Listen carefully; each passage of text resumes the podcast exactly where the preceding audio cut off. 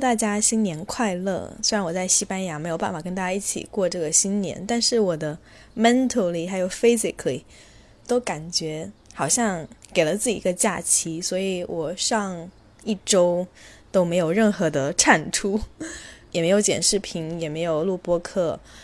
就是以一种很。轻松自然的方式存在着、活着，但其中也是有很多姐妹可能在这个新年之际，想要去看一下自己的运势啊，包括对过去的感情、人事做一些了结，所以有一些看盘。到今年的情人节二月十四的时候，我突然回想起来，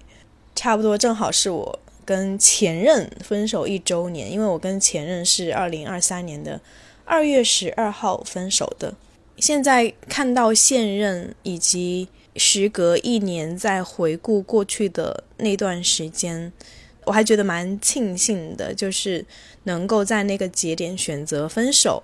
而且是用一种比较戏剧性的方式，算是了了我这个金海河向的人的一个梦吧。我是跟他在一段旅行的过程中分手的，而且是我蓄谋已久的分手。像我们这种人就是很戏剧化，很喜欢抓马。对于那个时候的我来说，我是觉得分手要有一个仪式感，以及要让我把想说的话全部说出去，而且要见面的方式，所以当时就选择了在旅行的过程中分手。录播课的今天呢是二月十八号早上，昨天我跟小马在一起，他开车的时候，他突然说：“宝贝，我好想跟你结婚。”结婚这个话题我们有讨论过，他之前有问过我说。你觉得两个人认识多久合适结婚？我说两年吧。他说嗯，我也觉得可以。我们是去年三月底在一起的，到现在如果再过一个月也是一周年。然后他也问我说一周年想干嘛？我问他为什么说突然发出这一句感慨？当然不是说现在就结婚，只是说哦，为什么突然间觉得哇，好想跟我结婚？他说因为我跟。他的前任相比，感觉真的好一万倍，就是是一种很不一样的感受。我说，其实我也是啊，因为我前面有过一些很糟糕或者是很有毒的感情，甚至很多时候我在感情中是一种很压抑的状态，但在这一段关系中，我是最能做自己，而且我觉得有一点放大自己的感觉，就是。我所有的感受、情绪、想法都不用藏着，甚至不用说要想一想，等到一个什么时机合适的时候说，我可以在当下就说，就是没有顾虑的把它讲出来。然后包括我的一些天马行空的想法，以及一些不堪的过去，我都可以很坦诚的跟他分享。而且他也是唯一一个让我能把自己原生家庭的一些创伤。很直白的分享给他的一个人，因为对于之前的前任们，就是我是觉得自己的原生家庭是一个不让我那么自信的地方，比如说经济条件，然后我跟父母之间的关系，我的童年的经历，其实算是有点伤痕累累吧。当然也不是说大家想的那么惨，但至少对于我来说，就是从我的感受性来讲，原生家庭不是一个让我觉得很。值得分享或者是愿意拿出来炫耀的东西，所以我跟前任们在一起时，我的原生家庭一直是一个谜，可能就是不太愿意讲，或是我觉得讲了之后，对方可能也不理解，甚至会看扁你，所以我会用一种防御的方式，就是不去讲，不去分享，把那些感受藏在心底。然后甚至有一次，我记得我跟我爸妈吵架，然后当时也是过年嘛，我哭得很惨，就是太痛苦了，太伤心了，觉得怎么会这样？然后我就跟那个前任说：“啊，我今天哭了。”他说：“为什么？”然后我说：“啊，跟爸妈之间的关系。”然后他说：“哦。”他说：“怎么了？”我说：“嗯，你愿意听吗？你愿意听的话，我愿意分享。”我还是用一个比较礼貌的方式吧，因为我觉得原生家庭其实有一点像一团乱麻。有点难理清，可能我讲的方式也不会用一种特别平静，但是没有想到对方当下给我的反应是哦，那你不要说。他说我不想听啊，我当时就感觉自己面前出现了一堵墙，而且那一堵墙是迎面而来的一堵墙，贴在了我的脸上。当时是一种很木然的状态，也很震惊，就是啊，为什么会有这样的反应？就这个反应不是我想象之内的。就比如说，好啊，你想说什么我都愿意听，或是你可以跟我讲一讲，我可以帮你分析一下。我以为会是这样的反应，但是没想到对方是啊，那你不要说了。当时就让我挺失望的，所以也是在那之后，时隔一个月，我就跟前任分手了。啊，现在回想起来还是觉得很庆幸啊，很庆幸做了分手这个决定。庆幸这个词，我觉得不光光只是我哦很幸运的成分，我觉得是很感激自己当时的那种勇敢无畏，以及在当下愿意去用一种非常激烈的方式做一个切割，去把这一段没有什么意义、消耗我、一直让我思考、想不明白的感情把它切断掉。前几天有一个姐妹看合盘，她是跟另外一个女生在一块儿，然后我看他们俩的盘，就是总体上来说，就是两个人他的模式很不一样，一个是很直接像火一样的模式，但另一个是比较回避，有感受不说，以及有一些感受会让对方觉得啊，怎么那么多感受啊？你怎么就这么情绪化呢？你的情绪从哪儿来的都不知道。所以两个人就是很不一样的人，我当时就跟他说了，就是你们两个其实我觉得没有谁对谁错啦，就是很不一样的人。然后那个女生就问说：“那我为什么就不懂他呢？他到底是怎么想的呢？”我说：“不懂就不懂啊，为什么一定要懂呢？比如说你是在二次元，他是在三次元，两个人本来就是不同次元的人，为什么一定要懂呢？如果看不懂，长时间给你带来一种很负面、很……消耗你精气神的感觉，那其实你不需要看懂，你也可以做一个决定啊。为什么一定要把所有东西看得明明白白，一定要特别清楚才能放手呢？更何况我们每个人看到的世界，它都是一个很主观的世界。我们用什么样的方式去诠释？用玄学，用缘分，用心理，用哲学，用不同的方式去诠释一件事情，方法也不一样。你怎么能？确保你所看到的那个真实就是真正的真相呢？所以看不懂就看不懂吧，就没必要强行自己说一定要把这个事情弄得水落石出、真相大白才算是可以了结。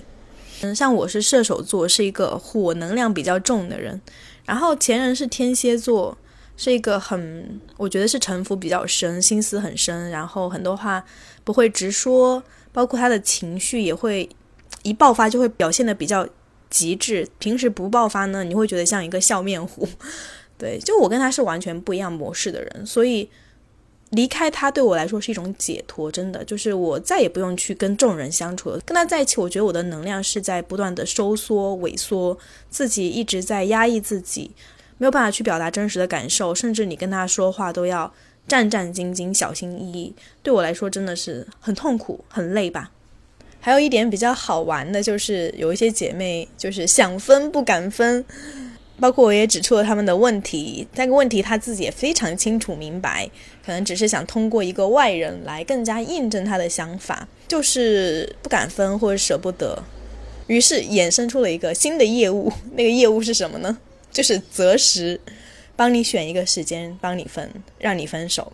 啊，开玩笑的啦，没有这个新业务，只不过有一些姐妹说。那你觉得我什么时候分手比较好呢？我就会看一下运势，哦，今天说不定就可以哦。一般其实大家来找我的时候，都是情绪已经到了一个很极致，到了一个非常想做一个决定的转折点。其实从星盘上看，也能看到这个人的心情是怎么样的。有一些可能是比较迷茫的，就是嗯，还处于一种比较拉扯的状态，而有一些是。从星象上看是非常明显的，包括我学会看星盘之后，我再去看自己一年前二月十二号那天的运势，从三个维度上来讲，我都会在那一天发生一个巨变。像推运的话，有好几种方式，比如说行运，就是看当天的星象跟你的本命盘的结合，或者是日胡。包括次线法，包括法达星线，嗯，还有一些人会用什么日反照啊什么的，就是每个人他习惯的不一样。像我会比较习惯，首先看一下行运，然后看一下日虎，看一下次线，看一下法达。所以就拿我那天作为例子，二零二三年的二月十二号那天，我的星盘发生了什么呢？首先看一下我当天的行运盘。当天呢，月亮在天蝎，月亮天蝎这个时候其实是一个比较适合内观内省的阶段，就是它可能会跟你自己深层次的那种不安全感、潜意识会挖掘出来。那天其实就是我一个很痛苦的阶段吧。当然，你想分手，然后又有一些舍不得，一定会痛苦。但是我的那种痛苦，更多的是来自于我对他累积了很多的不爽、不舒服。我感觉我今天必须得发泄出去，我必须得把这个事情做一个了结，我再也不能忍受他了。然后正好那个行运的月亮月天蝎，它跟我的天王星有一个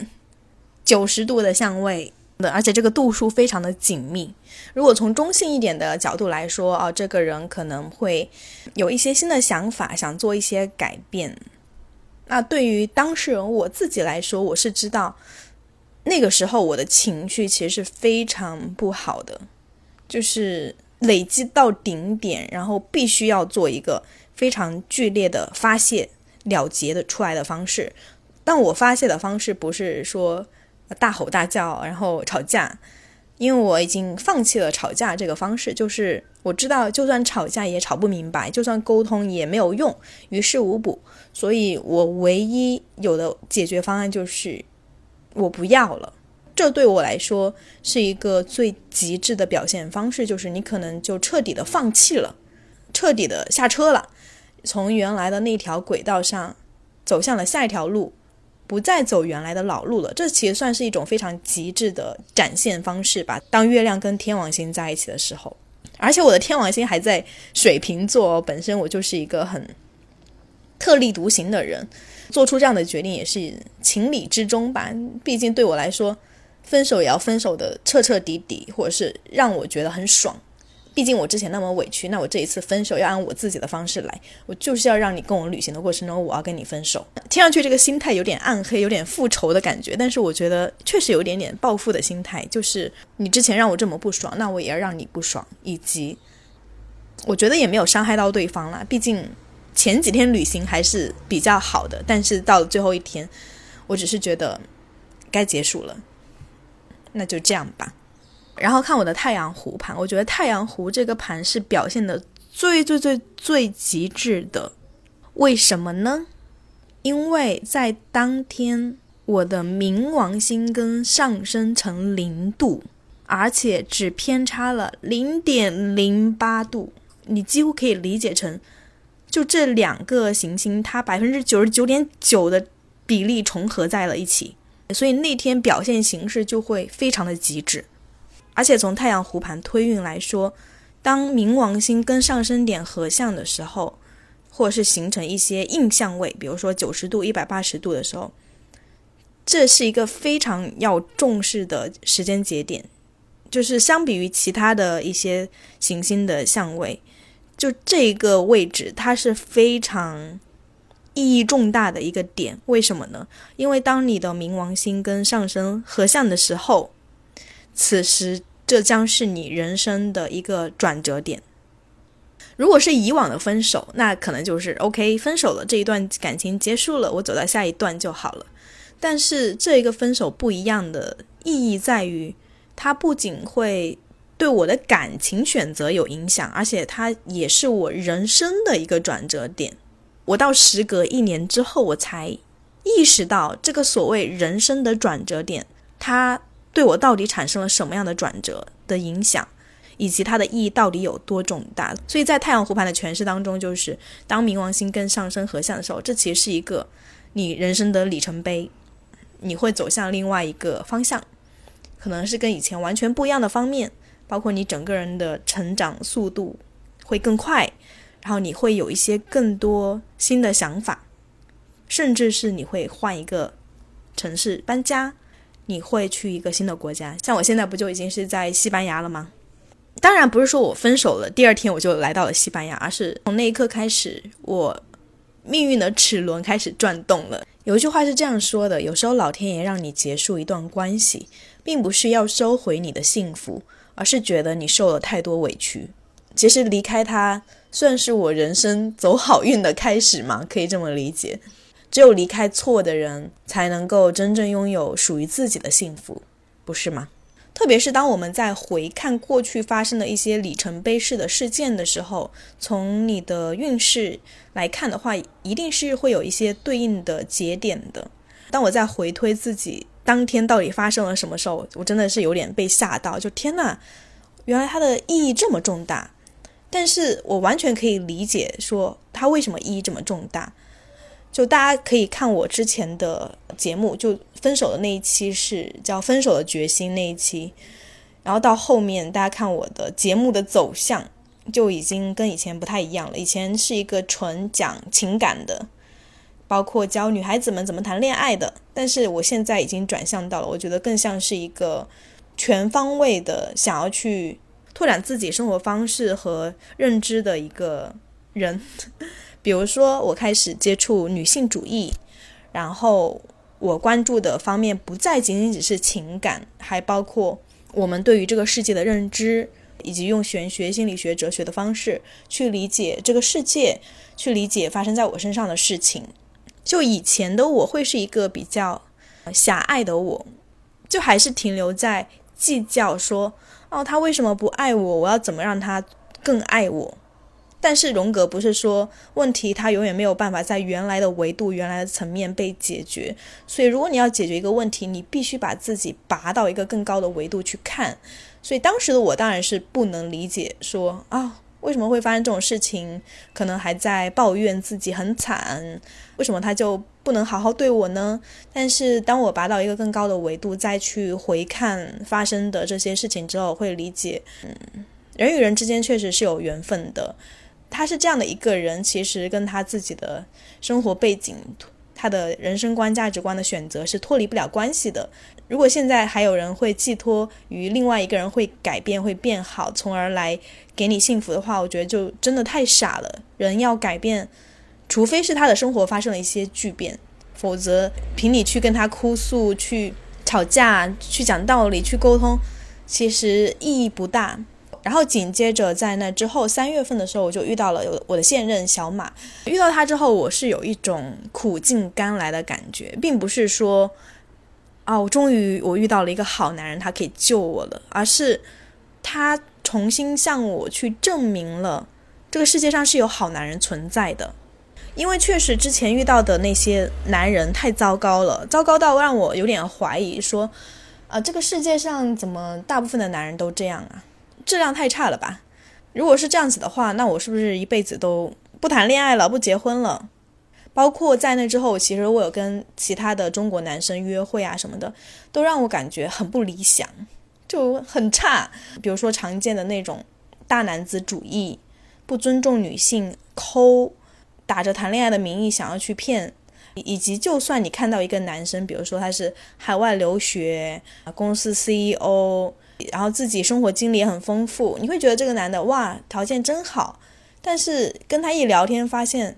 这个人的 ego 很大，就是很自我、很自以为是，非常缺乏同理心。就是你跟他在一起，他侃侃而谈的全部都是关于他自己的世界，那可能只是把你当成一个小玩偶、小玩具，但他其实并不会对你有真正的兴趣。所以也是在这一轮一轮的约会过程中，让我有一点失望吧。后来就不不太想谈恋爱了。嗯，但是呢，有一天我就转念了。那个转念来自于我有一天看到了一个混血小男孩，我觉得哇，他好可爱，长得好帅呀，太漂亮了吧！我就想说，如果我能生个混血宝宝多好呀。然后正好就刷听的的时候刷到了我男朋友，他算是我。当天动了这个念头之后，当天刷到的，然后刷到之后，当然我也没有想说就是一定要跟这个人怎么样，但是跟他接触下来就会发现，哎，感觉好像他还挺尊重我的。当然，就是有些男生他在前期会表现的假装很尊重你，但实际上其实是一个巨婴，或者是个很情绪不稳定、很大男子主义的人。但是跟他相处这一年下来，包括我也。来到西班牙这边，但是他也有他的一些阴影，比如说他的原生家庭的阴影，甚至他的阴影会比我更大。但是当我看到他的妈妈，看到他的哥哥，然后看到他，我会觉得真的很了不起，就是他们家是从阿根廷移民来的西班牙，然后他妈妈一手把两个小孩带大，他因为长期跟他妈在一起，情绪方面有一些比较敏感的部分，但是因为他妈是一个很坚强、很成熟的女性吧，就是还是用一种很有爱、很以身作则的方式去示范给他们哥俩，就是。一个人要怎么样去对待别人，去怎么样生活？我圣诞过年去他们家，他妈妈都是一个 超级细心的人，超级 nice，而且你会感受到他永远会把你放在第一位，会把自己放在比较后面的位置。但我其实觉得，就是大家都应该要把自己放在第一位。有时候我也会告诉我男朋友，就是我会觉得他有时候会把自己的意见和想法看得不那么重要。嗯，包括会为了我做妥协，有时候我会很想听一听，啊，你到底你真实的诉求，你的想法是什么？如果我是他的前女友，我据他所说啊，就是一个比较喜欢利用别人的人，我可能就看他是个软柿子，那我就拿捏你，利用你。但因为我是一个也尊重别人的人，同时我也是一个爱他的人，我不希望他是跟我在一起是感到委屈或者是。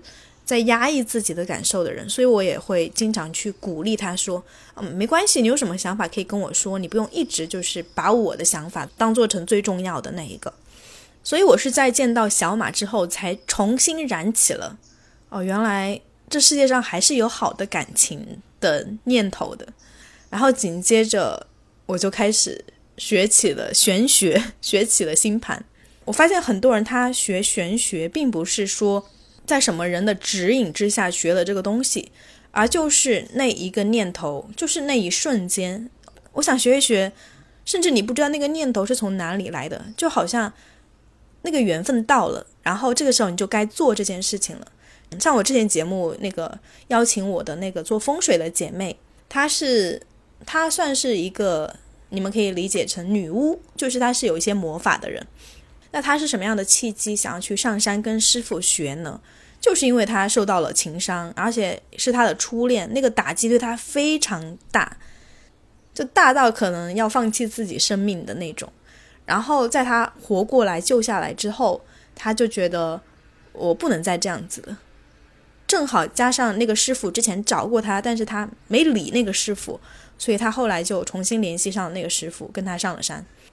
由此开启了他的玄学之路。好，接下来我们看。第三种推运的方式就是次线。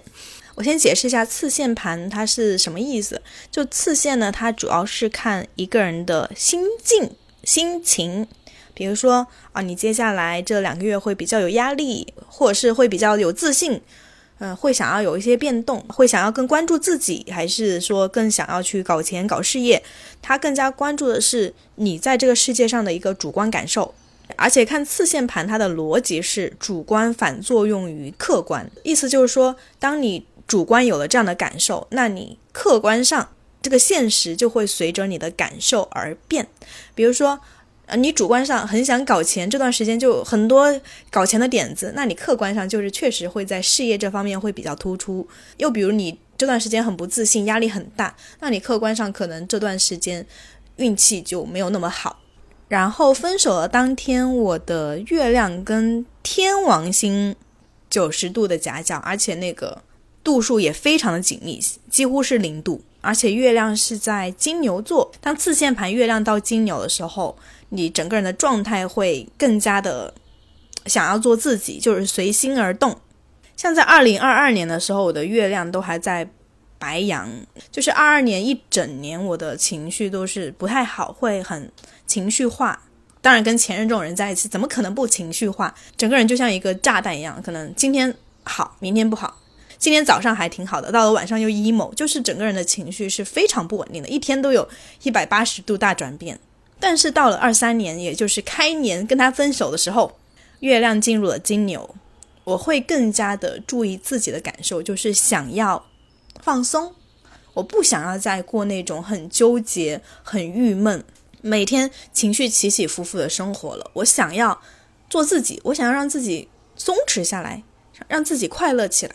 所以也是一个转折的节点。而正好二月十二号那一天，月亮跟我的天王星形成了九十度的紧密相位，那此时就是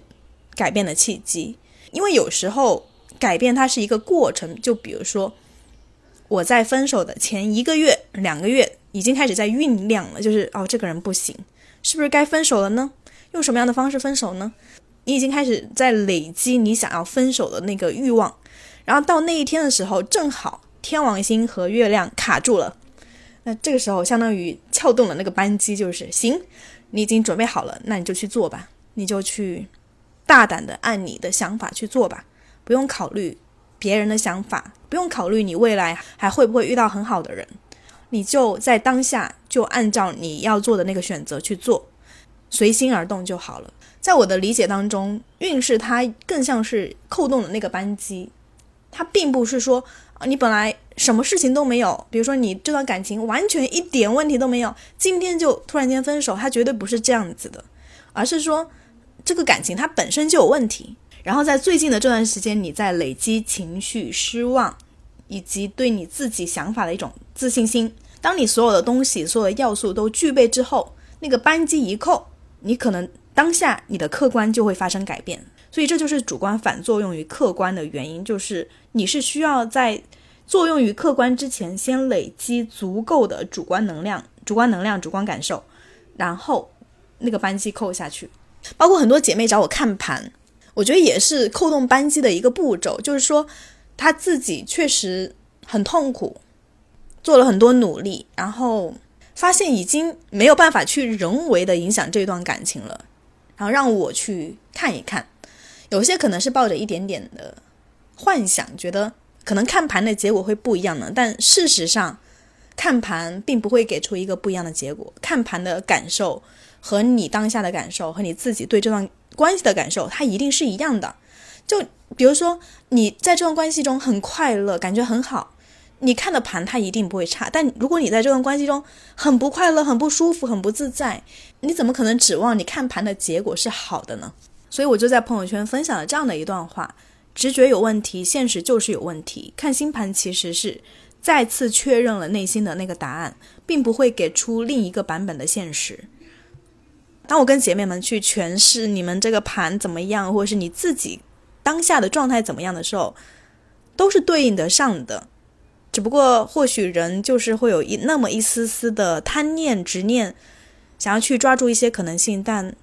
确实盘上看就是没有什么可能性。以及他们问我说：“那什么时候分手合适呢？”那我说：“其实当天就挺合适的，或者是这个星期、这个月就挺合适的。为什么呢？就是一般来说，大家来找我看盘的时候，那个情绪、那个能量已经累积到一个节点了。那那个时候。”你如果不去扣那个扳机，你在接下来你会更痛苦。就想象一个皮球，它已经膨胀到一个快炸的程度了，你不把它戳破，你还要继续打气，那这个气球它会更难受，最后会以一种更痛苦的方式爆裂。所以我还是希望大家多在乎自己的感受一些。当你自己已经这么难受了，你还要等，还要去忍耐。影响的其实不光光是你自己的心理状态，其实你的身体状态也会受到非常大的影响。对了，我最近就是身体不太好，因为接二连三的感冒，主要就是抵抗力差的原因，所以最近就开始养生，比如说多晒太阳，喝热水，喝蜂蜜水，然后喝姜茶，就用食疗的方式去调节一下自己的体质。其实关于怎么用食物去调节自己的身体健康状态。其实也可以用星盘去卜卦，然后去看你当下的身体状态的。之后有机会再跟大家分享。这个次线盘还没完，而且当时除了月亮跟天王星的相位之外，次线盘当中我的土星跟太阳也有一个九十度的夹角，但是这个是初相位。初相位的意思就是这个影响会渐渐的变得没有。慢慢的消散，所以到了二零二三年的六月起，我的土星跟太阳的相位就已经没有了，也是说明在那段时间我其实心情并不是很好啊，就是土星跟太阳在一起，一般都是压力比较大，然后有一点自我压抑，或者是有一些想做的事情没有做，然后以及对自我的怀疑和质疑的状态，因为它是初相位，所以在那之后，我的状态就会逐渐的变好。我自己的状态变好，包括我，嗯，突然间对很多事情很感兴趣，愿意去接触一些新鲜的人和事，跟这个分手是脱不了关系的。就是我只有撬动这个扳机之后，我才能够有这个心力和勇气去为自己而做一些事情，而不是一直在内耗，在怎么样去修复这段关系，以及为什么对方要这样子。所以很多想法，很多内耗纠结，其实是没有意义的。首先要扣动扳机，首先要去做，做了之后。你才会知道你做的那个行为当下，它对你产生了什么样的意义，以及你之后又能够收获什么样新的感受、新的旅程。因为我对自己的性格、我的人生以及我的盘比较了解，所以用这一期节目去向大家解释，就是说运势和分手他们俩之间的关系，分手是如何影响了运势，运势又如何影响了分手。但是我并不确定，如果另外一个人。另外一个性格的人，他在当下可能面临同样的一个星盘的状态，他会不会在那天选择分手呢？还是他会继续躲，继续忍耐下去？之前有姐妹会说，人的星盘是固定的，运势也是固定的，那是不是我们的人生就是按照这个星盘走，没有其他的可能性，也没有改变的机会呢？如果这么理解的话，那就。格局小了，那就浅了。比如说，在太阳跟土星行克的当天，我也压力大，你也压力大。我选择的是分手，但你选择是去 shopping，是去购物，或者是去吵架。就每个人他在面临同样的一个事情状态之下，他很有可能做出的是一个截然不同的选择。之前那个占星师苏汤平的书里面有讲到说。嗯，像海明威他自杀的当天，你从他的运势上来看，包括梵高死亡，就是从运势上来看，他们当天一定会有一些很极致的转变，心态上的转变，或是整个客观世界的转变。但那个转变是什么？有的人选择自杀死亡，但有的人选择我要写一本书，我要把我所有的情绪感受发泄出去，或者是。我要跟一个人吵个架，我要一个人远走高飞，换一个国家去生活，那个选择它是不一样的。你选择了不一样的选择，你接下来的人生也会活出不一样的能量状态。虽然都是发生同样的事情，但是你们的能量状态是不一样的。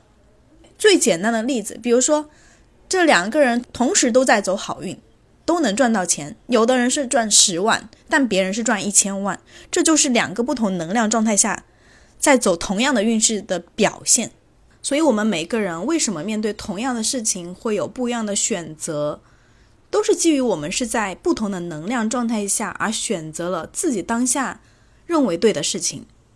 但是，我觉得除了我们表面上看到的我们人生发生了什么样的事件之外，更重要的是。我们要去调节自己的能量状态。当你处于一个高能量的状态的时候，就算你遇到了一些衰事、一些不好的人，你都能以一种更加坦然、更加舒服、更加自在的方式去应对，或者是去把这个伤害尽量降到最低。而且我们做的那个选择，一定要选择对得起自己的信仰、对得起自己良心的那个选择。我之前那期节目也说，就是说，分手对我来说是我爱自己的一种方式。如果不分这个手，我就是不爱自己，因为我太委屈了，我没有办法再忍受别人这样子去对待我。